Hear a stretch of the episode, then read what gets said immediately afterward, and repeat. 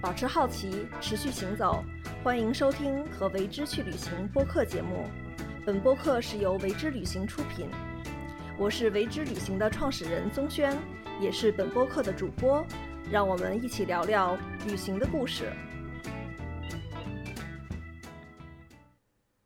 嗯，大家好，又到了《和为之去旅行》播客节目。嗯，我是宗轩。今今天呢，我们还是在呃位于北京麒麟社的有待咖啡进行这次直播。然后现在坐在我身边的是一位职业设计师，呃，建筑师，确切的讲叫张淼。张淼你好，宗轩你好，嗯和为之去旅行的朋友们大家好。然后张淼，你能不能在呃节目正式开始之前，先向大家呃更具体的介绍一下自己？嗯，大家好，我的身份呢是一名建筑设计师。目前呢，呃，在我和我的合伙人，也是我的先生，我们有一个自己的一个事务所，叫 MAT 超级建筑事务所。日常的工作呢，我们就是传说中的画图狗，对吧？就是呃，平常可能会做一些建筑设计，尤其呢这几年我们大家很多时候会在呃做一些跟城市更新呀、更新改造，包括一些青年社区。呃，公共教育类的建筑的这些设计的工作，呃，所以呢，嗯、很感谢宗轩邀请我们来参加这么一个节目，然后能让我们在日常的这个画图工作之外，也开心的去回忆一下曾经旅行的那些故事。嗯其实我为什么要请一个建筑师，然后来参加我们这一个关于旅行的节目呢？因为呃，就是我们实际呢在旅行的途中，肯定是要去会到一个城市里面，肯定是会看到很多建筑的。而且我也发现呢，就是尤其是近几年，就是以看建筑为目的的旅行者越来越多，或者说是在我们在做一个休闲的这种度假旅行的时候，我们对于建筑的这种呃重视也越来越多。那所以我一直是觉得旅行本身是一个很跨界的事情，那它像一个容器一样。那我们今天呢，这个这个呃和为之去旅行的这个播客呢，作为一个容器，我们是想把建筑放在这个容器里面，对。那张淼，就是你作为一个建筑师，就是当你去旅行的时候，你眼睛里面看到的都是什么？我特别好奇这个问题。嗯，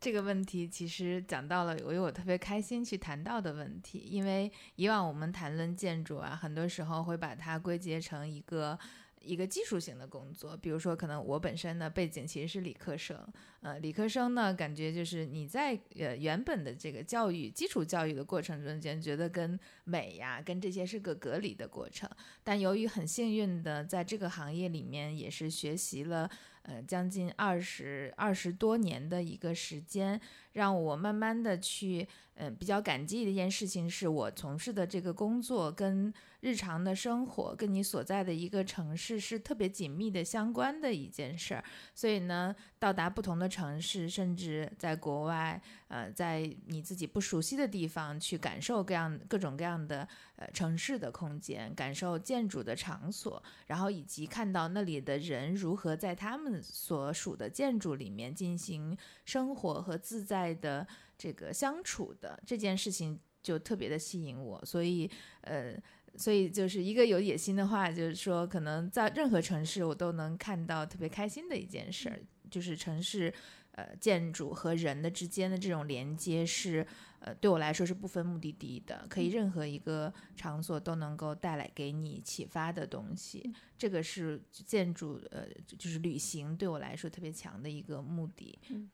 就是很有感触，就是你刚才说的是，嗯、就是建筑是不分任何目的地，在于，呃，我们去看以一个什么样的视角，然后去发现一个城市的美妙的地方。对，对，那我我还是很想了解一下，就是说，当你去旅行的时候，你有没有什么嗯比较偏好的空间，或者说偏好的就是类型，然后是你特别感兴趣的呢？嗯，比如说我们在以我在欧洲旅行的这些经验的话，一般情况下，比如说遇到这个城市呃有趣的街角的这些图书馆、美术馆，我们都会去。呃，然后呢，可能有一点比较佛系的是，我们在城市旅行的时候，很多时候特别地标型的建筑景点，呃，作为建筑师来说，因为在历史图书本上看到太多这样的东西，反倒可能会跟呃，会不是第一时间选择一个打卡的一个目的，而是，呃，更多的是能够，呃，找到一种呃空间一类场所，能够让我们看到普通人如何在这个城市生活的。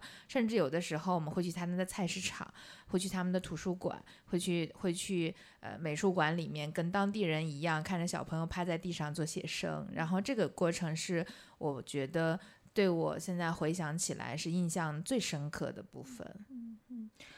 呃，我自己也很感兴趣这样的地方。比如说，我记得我去罗马的时候，呃，那我第一次去的时候，我也会去像罗马呃那个斗兽场、古罗马的那个大市场，而且我们会邀请这种建筑向导，然后做很细致的这种讲解。那那同时呢，我也会去，比如说。呃，扎哈做的二十一世纪美术馆，那就是一个非常当代的建筑。对，像扎哈那个美术馆，其实我也很喜欢，因为当时呃去去到扎哈那美术馆的时候，确实那天白天我们是在斗兽场那周边。然后呢，可能从纯专业的角度会说，那去斗兽场就是大家对历史课本的一个印证嘛。说 OK，那我在原来在书本上看，然后我现场摸到的他的大石头，然后在他这个残垣断壁上坐了一会儿，这种历史怀古的感觉，你仍然会觉得你个体还是特别渺小的你自己。但是后来，当我们坐那个郊区的公共汽车，然后到达二十世纪美术馆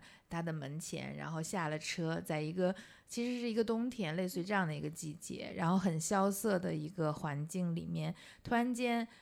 很温暖的一个社区的活动在它的广场上发生，然后它有那个当时是那个花朵的那个雕塑在广场上，然后你就突然间就意识到了原来。你本来是拜着，就是抱着一个我来朝圣一个地标建筑的目的来的，结果你发现却是这么平常的一个建筑，甚至这个建筑的尺度跟你在书本上看到的是，呃，在画册里面看到是完全不同的。因为原本，所以这可能是我们作为建筑，所以建筑师有时候一个自己专业的一个。呃，一个癖好吧，就是你总会去想说，哎，他这个图上是怎么画的？然后我到现场，哎，怎么跟图不一样呢？怎么以为是一个特别宏大的事情，结果他只是把日常的这种老的社区，通过一个美术馆的建筑，通过一个小的尺度的聚合，好几个小尺度的这种条状的建筑，把它聚合在了一起。它其实起到的真正意义上起到是个缝合社区的一个工作，它像一个粘合剂一样。对，然后。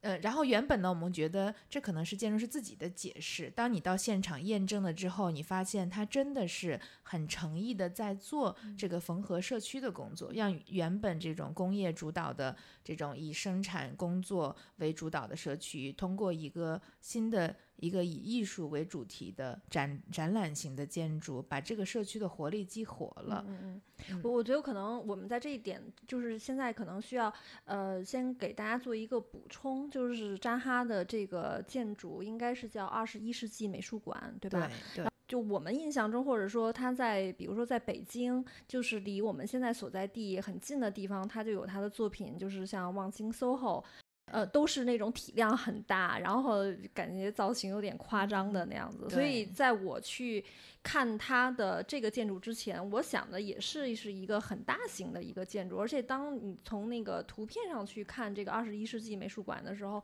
我自己对它的想象也是一个很大的。但就跟刚才你说的是，就是我自己真的亲身走进去，走到那个街区。呃，我就看到小朋友上学下学，然后还有这种呃老奶奶，然后带着小孩儿，然后去教堂，因为我我当时是一个周末的时候过去的，然后就是非常的亲切。后来走到那个建筑的面前，说，哎，第一反应就是，哦，它不是很大，它就是它跟我看见，它没有那种对我的那种压迫感。对，这是让我印象很深的一件事儿。对，我觉得，嗯，其实扎哈·哈迪德呢，因为现在确实他也作为特别杰出，甚至是。在现代建筑历史上成就很高的一位女建筑师，因为她自己的出身其实是伊拉克人，然后但是呢，她在英国的 A A，呃，伦敦建筑学院受的教育，呃，然后呢，我其实很欣赏她个人的一点是，比如说，呃，她在传统意义上我们会，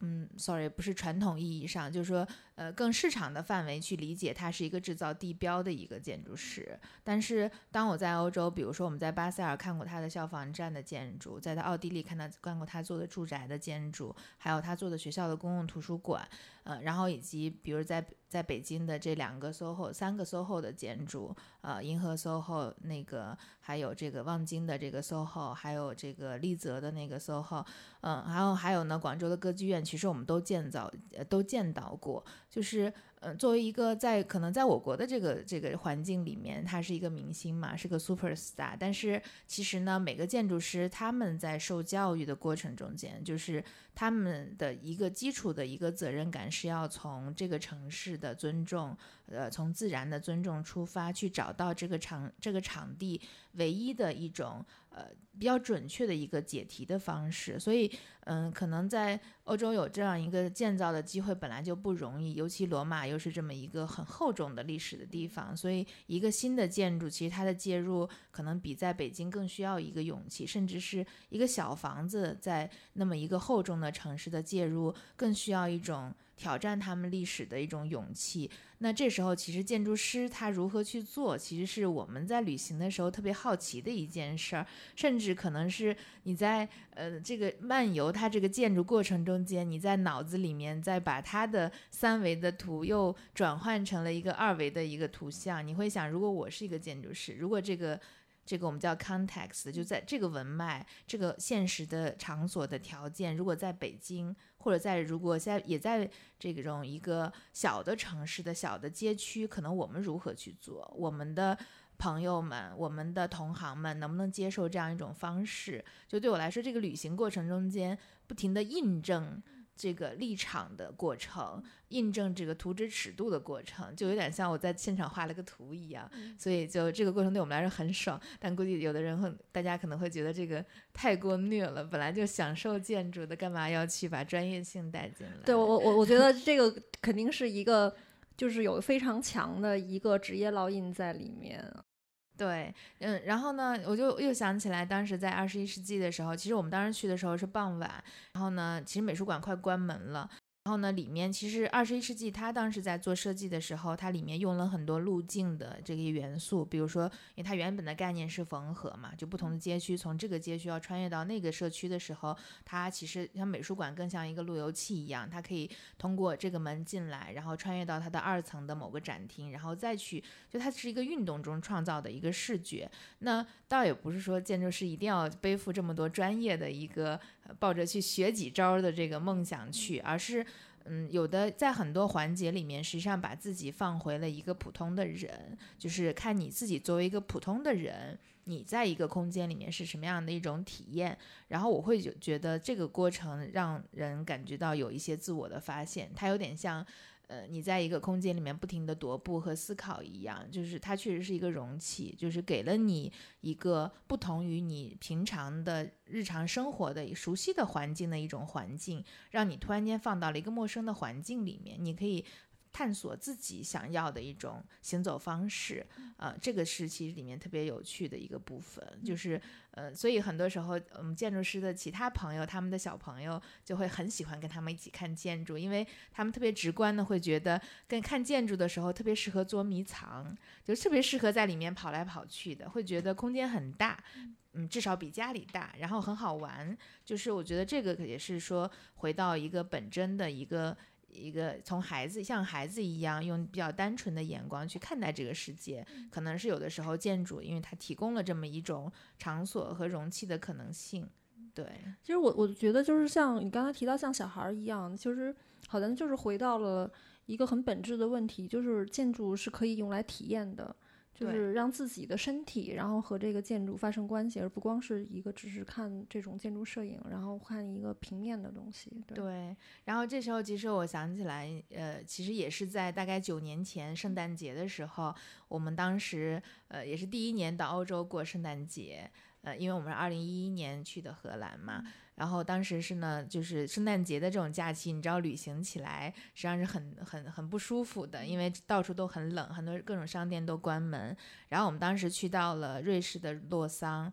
嗯，然后洛桑呢，它这个城市其实是也是一个在湖边的一个有点丘陵城市的一个感觉。也是在一个大概是在下午稍微晚一些时候，然后我们当时做了一个，呃，好像应该是无人驾驶的一个 tram，就是直接到了洛桑的那个瑞士呃联邦理工学院，他们有一个叫。呃，劳力士学习中心其实是一个学校里面的一个图书馆和学习中心的一个项目，它是由日本的建筑师三娜，就是妹岛和世和西泽立卫来做的。然后当时那个建筑呢，因为作为，嗯，当时我的身份呢，其实是一个已经在职业里面工作了七年左右的一个建筑师，但是呢，可能在国内的一个工作，很多时候是做现在看来是特别正常的建筑，突然间到达一个。那样一个劳力士学习中心，这么一个特别不正常的一个建筑，比如说它所有的地板都是起伏的，它像走在建筑里面，像走在山丘上一样，像走在一个湖面上一样。然后，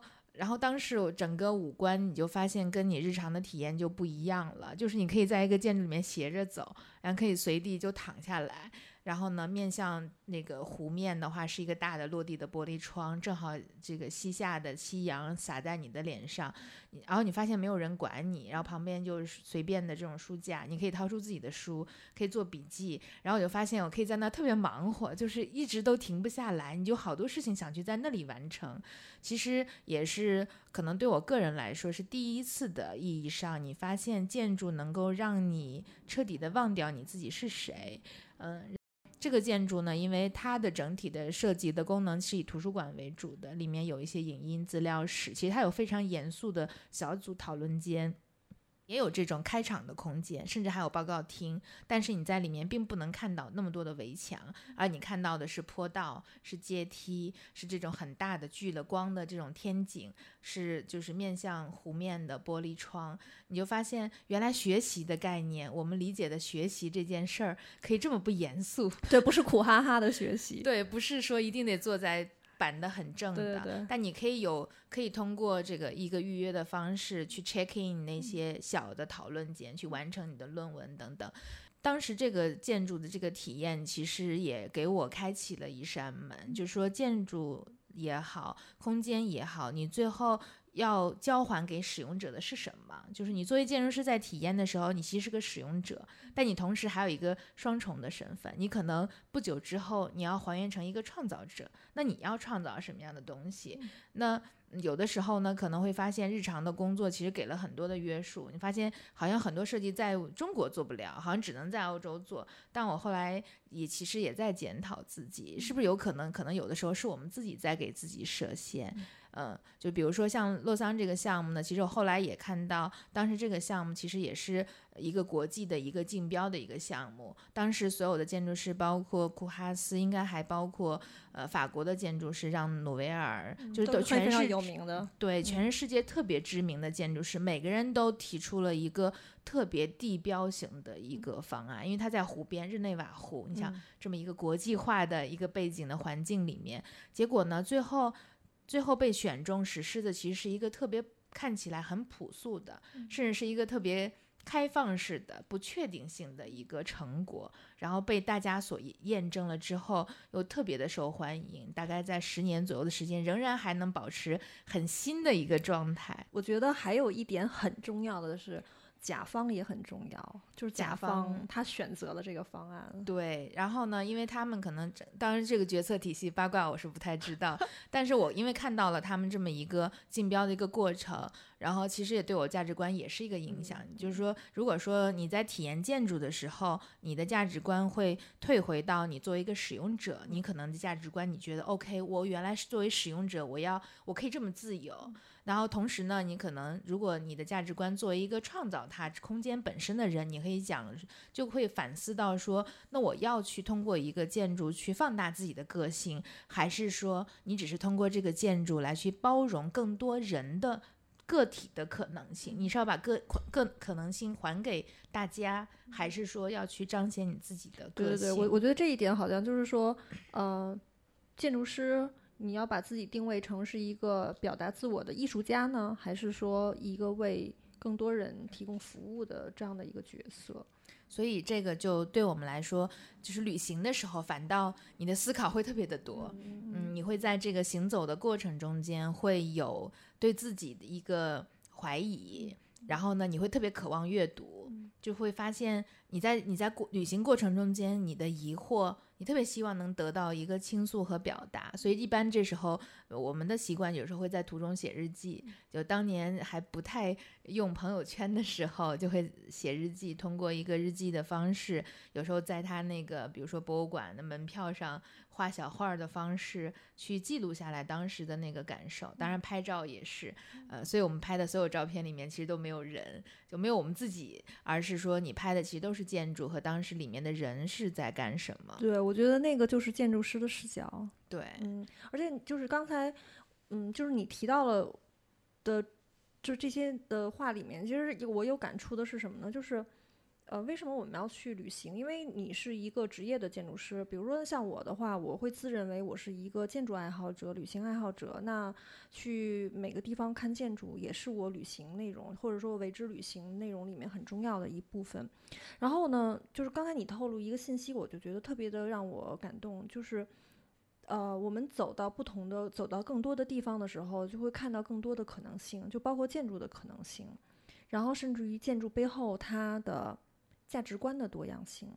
就是如果我们在现在自有的这种环境里面，可能那个价值观是一个是是一个维度的，嗯，然后但是等我们走出去之后，就发现哇，世界好大，然后各种各样的形态，然后可能从体现在建筑中就有各种各样的形态的建筑，或者说背后的价值观的不不同，对，就是。嗯，因为这个里面，嗯，可能跟我的个人兴趣有关系。因为我们日常的这个业务呢，很多时候还是以公共的建筑为主。嗯，比如说我们基本上的建筑都是面向，可能它不止一个使用者，它可能是一个青年的社区，它可能是一百户、两百户年轻人要共同居住的。所以，所以我们在旅行过程中间，相对会偏好去看，比如说美术馆、呃图书馆，包括有一些老的街区的一些项目，比如会更新的项目，然后产生的一种新的城市更新的一种活力，这类的项目会一般会成为我们的首选。然后多半呢，我们都会在这个地方点一杯咖啡，坐下来，然后去真的去看当地的人数如何生活和使用这个空间的。这个其实让我一直很疑惑的一件事情是，比如说，呃，我们我们经常在国内，比如说也做出我们认为觉得也很美的空间，但它的使用会有它空洞的部分，这个我也很困惑，就是大家嗯不理解这个空间所谓我们称的那个美吗？还是说？呃，有什么东西束缚了我们的呃我们的自由，或者说有一种东西是我们自己打不开自己，就像你总是总是胳膊腿都是硬的，就是你不自在。然后后来当其实在国内的时候，倒也看到有不错的公共的建筑的时候，发现嗯，人们对它的一个使用确实会受环境的一种影响，就是你如果。嗯，这上面立了一个不许踩踏的牌子，那他肯定就不会用。但你如果没有这个牌子，那大家可能会发现有不同的使用的方式。这是其实让我看，让我想到一个话题，比如说我们去阿那亚看到的阿那亚的图书馆和美术馆，就是有一些朝着海的一些座椅，发现你给他一个四百五高的一个台子，他就会坐下来。他可能并不是被设计成椅子的。但是人们就会创造性的使用这种方式。如果你两个两个四百五十高左右的台子相对的放着，那可能他就有朋友面对面的坐下来聊天。就是他会，人们会其实会创造性的去使用你所创、你所不经意创造的空间。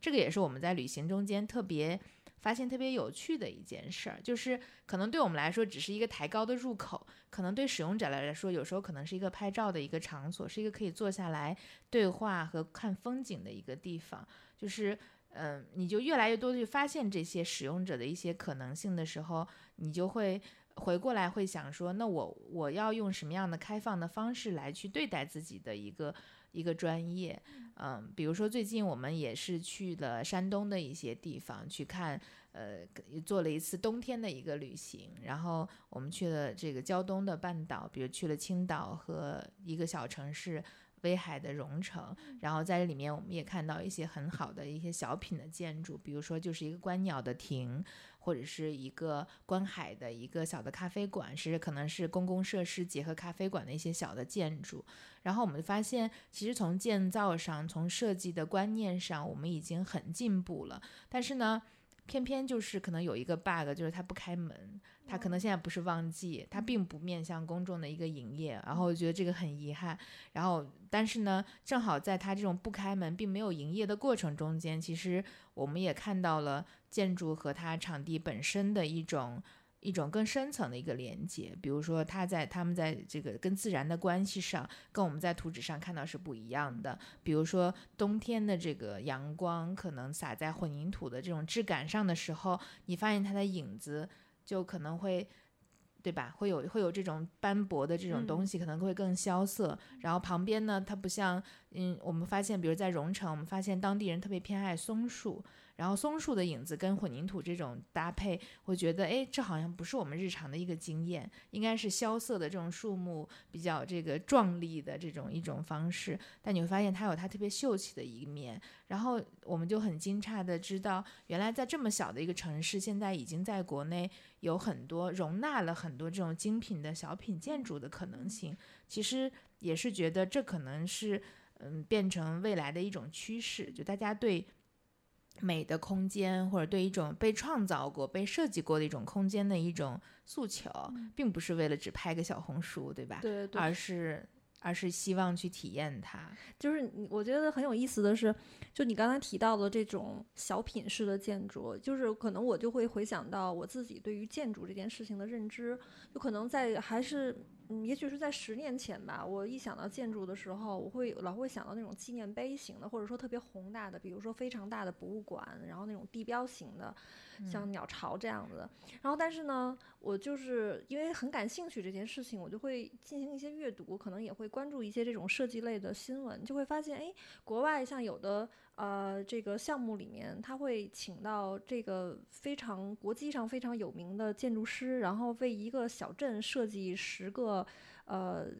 呃那个车站，嗯，就是完全是非常小，可能才两平米或者是三平米的这样的一个车站，然后呢，都是国际上面最一线的建筑设计师做的。那好像我那会儿是啊，难道这个车站也需要请这么这样大牌的人来设计吗？后来，但是就像你刚才说的。就是我会在慢慢越来越多的这种出行当中，包括再去看自己的城市当中，就发现其实建筑啊不分大小，嗯，我就是想起了有一个有一本书，呃，就是关于叫读建筑，这个这个这本书的名字叫读建筑，然后它它在扉页上面有一句话，就是说当两块砖很认真的被拼在一起的时候，这一刻就形成了建筑。嗯，对对，然后所以就是你刚才在说这种小品的。呃，建筑小品的时候，我脑子里面就想了这么多东西。嗯，对，嗯，这个让我很感动。原来，原来这么关注建筑这件事情，看来我们这个专业现在还没有衰落到一个我我会觉得很多人关注的哦。我认为建筑师是特别值得尊敬的一个呃职业，因为在我们的这个城市里面，建筑师就是一个城市的缔造者。然后当然了，就是说缔造城市背后还有更多的力量哈。然后，但是我认为建筑师是一个非常重要的，尤其是在我越去旅行的时候，在我看到越来越多的不同城市的呃形态的时候，反过来会对自己当下所生活的城市它的环境会越来越关心。嗯，就是这这一点，嗯，就好像我们。旅行不是说我永远就会要生活在远方，但是实际上我从远方总有回来的那一刻，然后回来的那一刻，我还是会关注在我当下生活的环境里面。然后，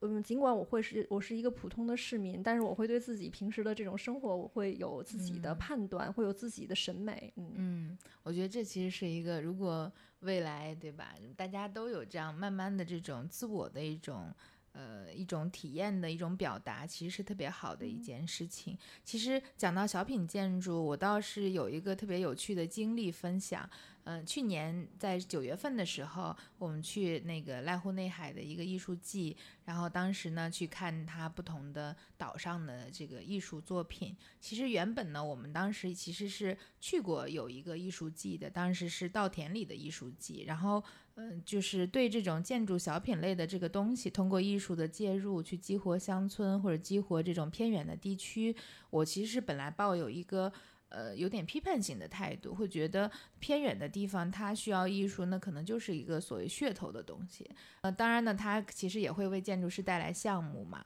后来当我亲身去体验了一个呃建筑的时候，我发现。呃，它确实能够带来你超乎日常的一种体验。呃，其实这个建筑呢是当时在高松的丰岛，呃，是由这个建筑师细泽立卫所设计的一个风岛美术馆。然后我们去到这个建筑的过程也特别曲折，是由于。呃，作为建筑师本身对建筑的这过于的狂热，以至于忘了要以一个普通民众的方式去预约，所以我们错过了大概两次预约的时间。后来呢，在第三天、第三次到达这个岛的时候，我们当时坐了最早班的船，然后作为第一批的这个可以以不不没有预约的方式进入到在开门之前进入到这个美术馆。然后丰岛美术馆呢，它所在的这个丰岛其实是。嗯，大概二十多年前的时候，其实是一个工业的一个废料的一个堆积，相当于垃圾场的一个小岛，它只有七百多户的一个居民，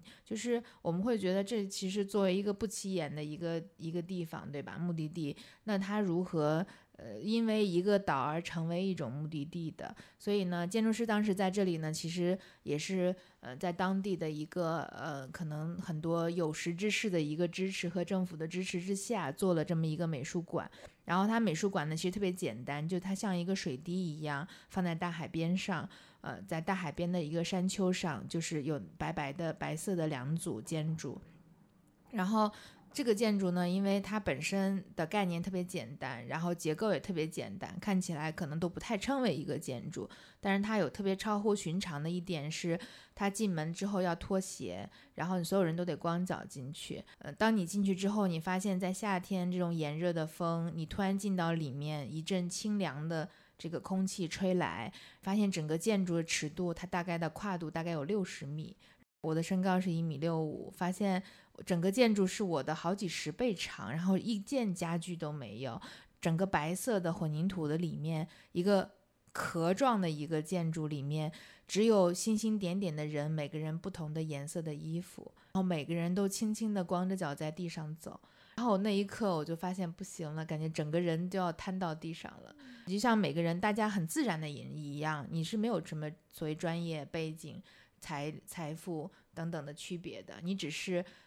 只是轻轻的坐下来去感受这个空间，呃，去坐下来，可能去想你觉得最重要的一件事情，或者是去不想任何事情。发现周围有小朋友在地上追着这个水滴跑，然后我当时就很好奇，说，哎，为小朋友为什么会在这里去发现这么一种好玩的一东西？后来。呃，后来也是看到了介绍，知道这是呃一个艺术家叫内藤里，他们在这里专门做的一个艺术装置，就是在这么一个很空的空间里面，他们通过很多个小的气孔的这种去组织了一个呃排水的一个体系，就是从不同的小气孔里面会组织出来冒一些小的水滴。这个水滴会不停地通过风的流动，会汇集成一个一个小的一个水滴的一个小的聚合，然后它们又共同的流动向一个方向，相遇又分开，然后又被风分分开，又被树叶打断。你就发现，当你在一个场所里面，你的所有的毛孔被张开了，然后你发现你没有任何事情做的时候，你不得不回到自己的内心去看这件事儿。其实。嗯，很很功利的时候，我其实本质上可能还是个理工的女生。然后我会觉得建筑本身，它首先一定要理性。嗯，它做建筑作为艺术，一定是可能是后一位考虑的事情，是因为你要张扬个性的部分。当发现你在这么一个场所里面的时候，当我们把建筑很多多余的装饰、多余的这种附加的条件褪去了之后，你把空间全还给使用者的时候，你发现。它原来可以这么的深刻，但它又这么的直接，它这么的让你无无无无叫什么说手足无措，只能的。像朝拜一样去看着它，然后它天空中开了一个大的洞口，然后我当时就写写了一段字儿嘛，文字就是想说，我感觉我自己像一只蚂蚁躺在一个被开了一个天窗的雨滴里面一样，水滴里面，因为水滴至于蚂蚁其实是一个很大的一个尺度了，那我就觉得我像一只蚂蚁一样躺在这么一个。一个一个水滴里面，就等于像这种一个小品建筑，原本我是不相信它强大的能量的，而它对于这一个破的败的小岛，就它足够的纯粹，足够的对人的这种。呃，冲击它其实确实能够值得为一因为一座岛而改变了一因为一个建筑而改变了一个小岛，甚至改变了这里一组一类居民的生活，然后让这里成为了一个目的地。它带动了周边的很多可能从经济到文化到更长久的，为什么也让它这个地区成为世界知名的这么一种。呃，被大家所学习和效仿的一种一种一个爱个案例，这是我们觉得原来小小的一个建筑，它可能没有那么大的成本，但由于它足够的足够的对人带来的这种冲击而成而成立。呃，那可能这类的案例，或许比如说国内其实也有在效仿，那我其实就很希望能够在国内也能看到更多这样，让我们能够回到。特别真的自我，特别真的一个个体，回到一个特别原始的状态去思考的一个，也希望有更多这样的案例能够发生。因为就是在你刚才在描述这个水滴的时候，其实我脑子里面会有那种画面，而且真的就是我认为，呃呃，你你总是强调你是理理工呃女生哈，但是我认为你的这个语言的表述非常的有诗意，然后就是特别让人有一种这种身临其境的感觉。嗯，它也促使我就是在想，就是你刚才提到了这种纯粹和深刻，就可能，嗯，我们为什么要去旅行，或者说我们一直在谈论的是关于体验建筑这件事情，其实就是谈到体验性，就是因为现在如果我们是介于一种所谓的信息的话，那可能我们不需要走出去，有一个电脑，有一个手机全都够了。然后，但是这种体验就是把自己的身体作为一个信息的接收的，呃。就是接收器，然后把自己的心灵，我认为是把自己的内心的所有的预设全都给放下的时候，那个让自己变得很纯粹，像一张白纸去体验这件事情特别的重要。对，所以但这个其实也是对，嗯，对这个对我们自己专业的一个要求了，因为，嗯，所以所以在旅行中间看建筑，其实，嗯，不排除的话说有一种猎奇的心理，我们很好奇那里的人如何生活，因为。比如说，我们能够去到的建筑，多半它比较公共性，它比如说不太可能去到别人家里去看建筑，而这些建筑呢，确实会会有不同的一个属性。比如说，有一些真的是他们日常使用的，就日常去看书的地方、去看画的地方，还有就是他日常经过的这些小的街道，嗯，然后我觉得也是，嗯，可能是有一个历史一个过程的，因为我们对建筑整体的一个认知呢，其实是。嗯，取决于我们不同的人如何，嗯，怎么说呢？如何在这里面得到一种启发？就建筑能够带给你的是什么？嗯，比如说现在其实我也发现大家很在意，呃，自己的家长什么样。比如说我周边就有很多朋友越来越在意，呃，能不能有一个家像美术馆一样？他会觉得，呃，那为什么家都得长得像？ins 上的一模一样，他会说：“我如果我就喜欢我的家像美术馆一样，我想有混凝土一样的这种质感，我喜欢混凝土这种刚强的、这种比较硬的这么一种质感，我为什么不可以放在我的家里面？”我们最近就遇到这么一位客户。嗯，然后他要求，他觉得他在日本看到的美术馆让他特别感动，他每天在这里生活他都不厌倦，他希望他在家里面能用混凝土来做。然后我们觉得太好了，建筑师也喜欢用混凝土来造房子，因为这样的话可能会让我们更接近所谓的一种时间上的一种永恒，或者说我们对自己生活的一种。期待不希望它是一种特别消基于消费的拍个照发朋友圈的这么一种状态。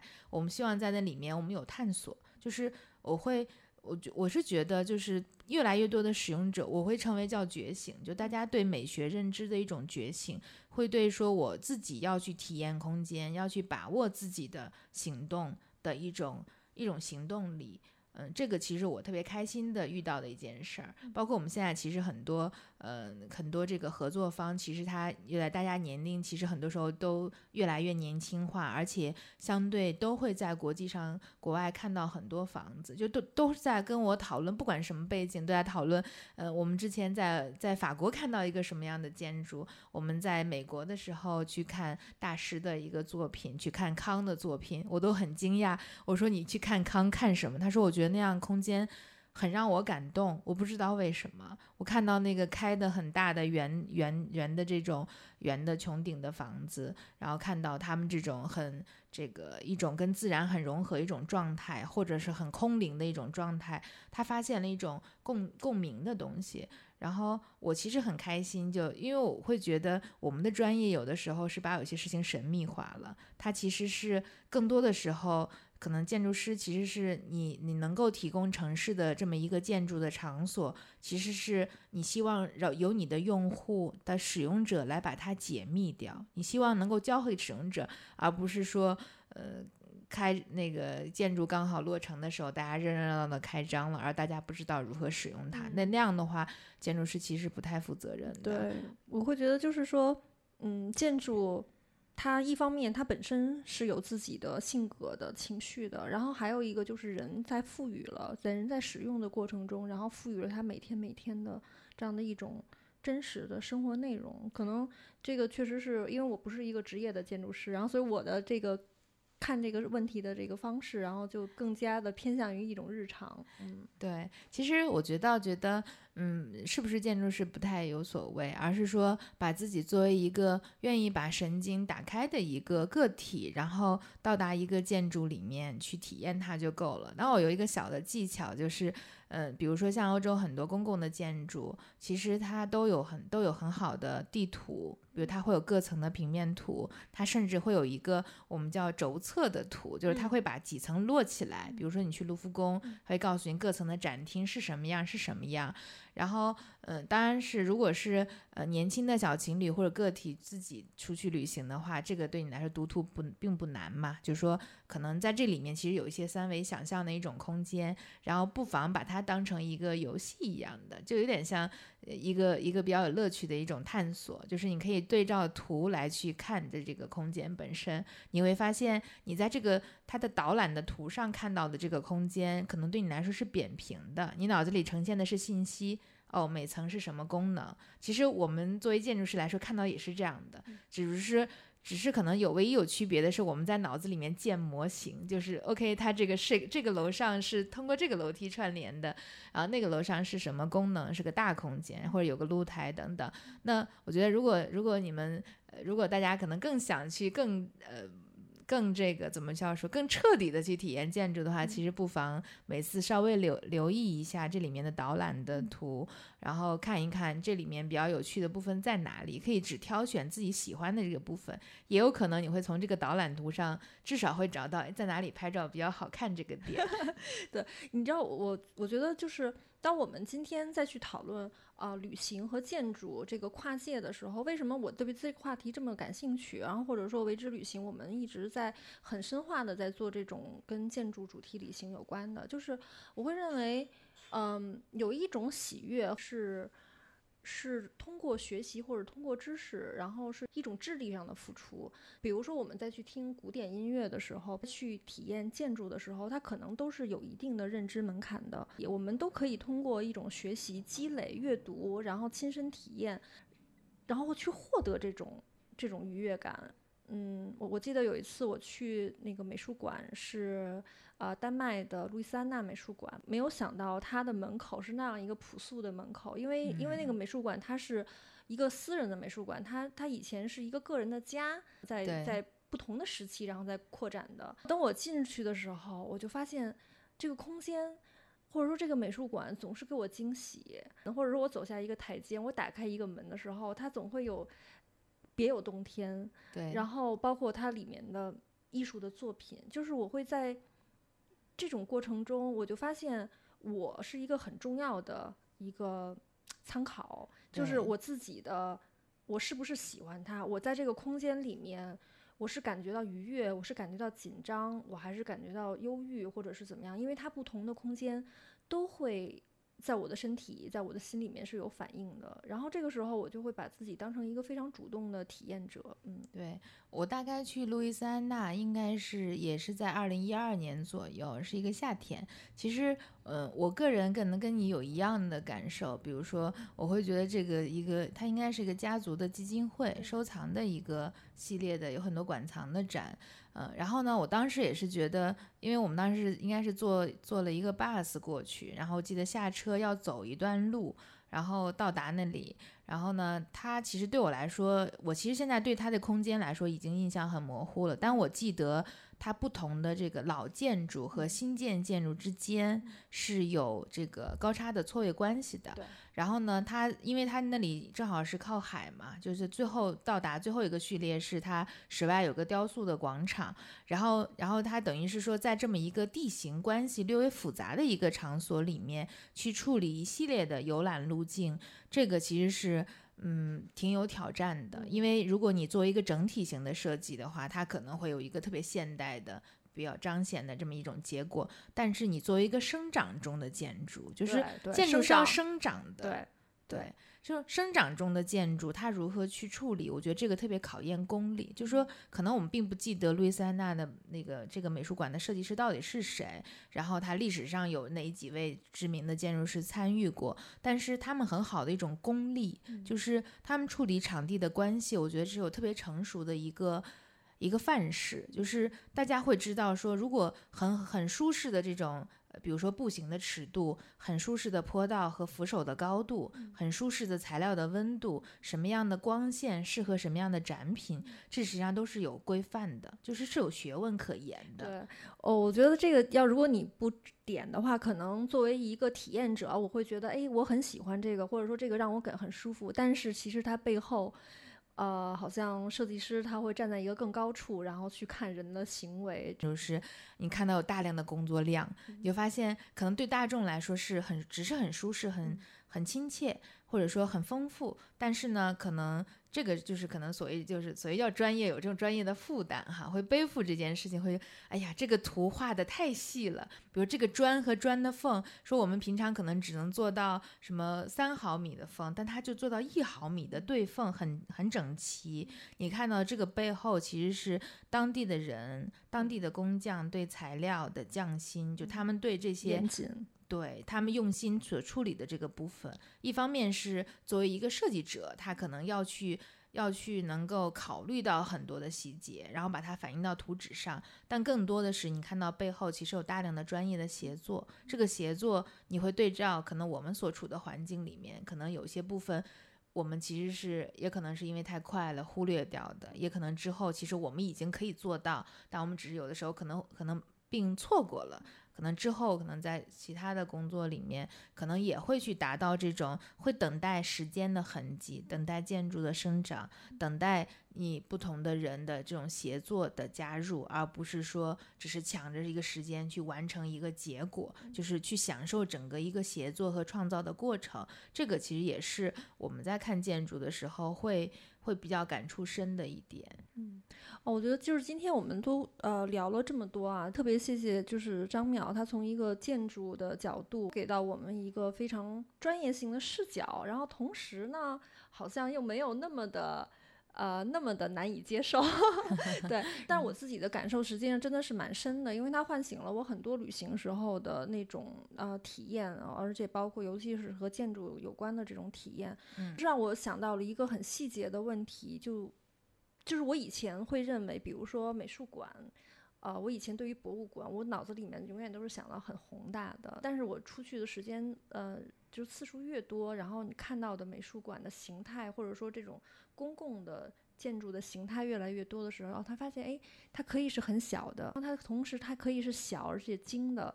可以做的非常的专业，它的高度，它的它的专业性的高度是是非常有权威性的。啊我会我会对于以前从一个呃片面的对于宏大这件事情的崇拜，变得对于小亲切的事情，然后有一种喜爱。嗯，这是我在体验建筑的时候，或者说在很多次这种呃旅行过程中对我的一种影响。嗯，我觉得有这样更多像你这样这个热情的、这个感触比较敏锐的这个爱好者的话，我们这个专业的春天感觉不久就要到来了。但美术馆建筑呢，其实是呃，确实也是一个城市比较有挑战的部分，因为它。的背后其实需要更多的这种人力财力的一个支持，因为多半美术馆其实并不是呃以盈利为目的的，很甚至很多是非盈利的机构 NGO 机机构在支撑，然后，但是我觉得这个呢，倒是我们可能并不急于说，呃，我们要在多长时间内去达到多少美术馆，在比如在北京，可能胡同里面要做二十个美术馆这样的，我觉得它可能大不没有这个必要。更多的时候，嗯，我觉得是以一种做美术馆的一种匠心来去。做是做这个建筑的设计，就它能够提供这种空间的纯粹性，可能在很多其他类型的建筑里面也也可以有。嗯，当然呢，这个就是从这个行业的趋势上来说，比如说我们现在在全国啊，就是说，比如很多售楼处，然后也称他们叫美术馆。然后一方面呢，可能从商业上我们会说，哦，那这个是个营销的一个目的。但其实另外一方面，其实我看到了认同，就是大家会自然而然会认为美术馆本身代表着一种相对比较向往的一种生活的方式，尤其对于年轻的人来说。美术馆其实帮我们打开了更多一个未知的、有好奇心的一个一个世界的一种可能性。我们在那里至少能找到一些惊喜，大家会渴求通过美术馆去获得点什么，然后不仅仅是拍到漂亮的照片，而是在那里能得到一个艺术的鉴赏，一个灵感的一种寻找，然后。嗯，能够能够有一种启发性，这个其实我们觉得特别开心看到的。但是同时也会觉得，那以后对我们，比如说做艺术型的建筑，做这种大家公共参与的、能够体验的建筑的要求会越来越高了。就看官的就是任重道远。对看官的胃口被抬起来之后，那那就得做设计啊，或者说做建筑、处理建筑和城市的关系，提供人的这种可能性，就不能只以一个比较单一的视角，而是要用比较国际化的一个比较本质的一种视角去唤醒更多的这种使用的可能性。我其实我呃，我觉得我猜想就是。有更多的人被唤醒，然后有更多的人对于我们呃城市或者说我们的建筑，然后有更多的审美的需求，可能对于建筑师应该是一个很开心的事情。对，但是也很有压力呀。然后所以呢，我我觉得就是你不得不以你的呃这个工作为一种生活的方式。所以呢，在旅行中，其实很多时候。嗯，也很也很好好玩的事情是，每次大家每次旅行回来，然后过程中间在发朋友圈，然后父母可能会说：“怎么你拍的照片里面都没有人啊？怎么每天都在看建筑啊？多累呀！”但是可能我就每次跟父母就说说，其实这是我最开心的一件事儿。你可能看到的是。你你的专业在受城市的认可，然后你有可能因为一个建筑而受人尊敬，呃，然后你因为创造，你至少很开心很快乐，然后呢，你还能一直有一点好奇心，还想继续去探索一些新的一种空间、一种建筑的一种可行性，这个就变成一种长久的一种驱动力。嗯嗯，哦，我觉得这个就是张淼又会在这个节目的尾声中又给我们。啊，就感觉这我们整体的谈话又升华了，因为确实是，就是，嗯，我觉得在我做为之旅行，或者说一直在旅行的路上，我会更多的呃阅读，然后更多的亲身体验，然后包括呃从每一次旅行都会吸取的各种能量，其实是这些能量会反哺到我真实我自己的